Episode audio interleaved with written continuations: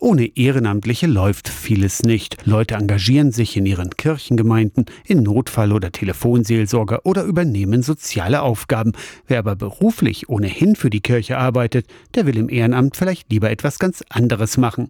Vom Schreibtisch an den Trennschleifer, vom Lothar Kreisig Ökumenezentrum zum Technischen Hilfswerk, dem THW. Ich hatte tatsächlich mal Lust auf einen ganz anderen Kontext vom Inhalt her und auch von den Menschen her und habe dann hier den Ortsverband in Halle angeschrieben und das war super nett von Anfang an, wurde da auch sehr herzlich aufgenommen und dann habe ich einfach diese Grundausbildung angefangen. Judith Königsdörfer ist als Ökumene-Referentin zuständig für die Kirchenpartnerschaften der evangelischen Kirche in Mitteldeutschland.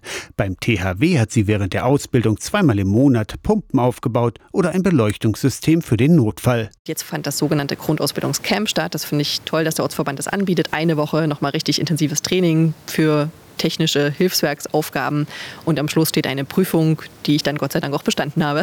Im Notfall wird sie alarmiert und fährt dann zum Einsatz. Das THW-Outfit hängt im Schrank. Persönliche Schutzausstattung heißt das. Das ist diese berühmte blaue Uniform mit den gelben Leuchtstreifen. Jeden zweiten Mittwoch trifft sich die Gruppe aus Halle. Außerdem einmal im Monat am Samstag. Mal raus aus der Kirchenbubble zu kommen, tue gut, findet Judith Königsdörfer. Das gefällt mir dort wirklich gut, dass ich da Menschen aus allen gesellschaftlichen Schichten treffe. Im Ehrenamt beim THW, dem Technischen Hilfswerk. Aus der Kirchenredaktion Torsten Kessler, Radio SAW.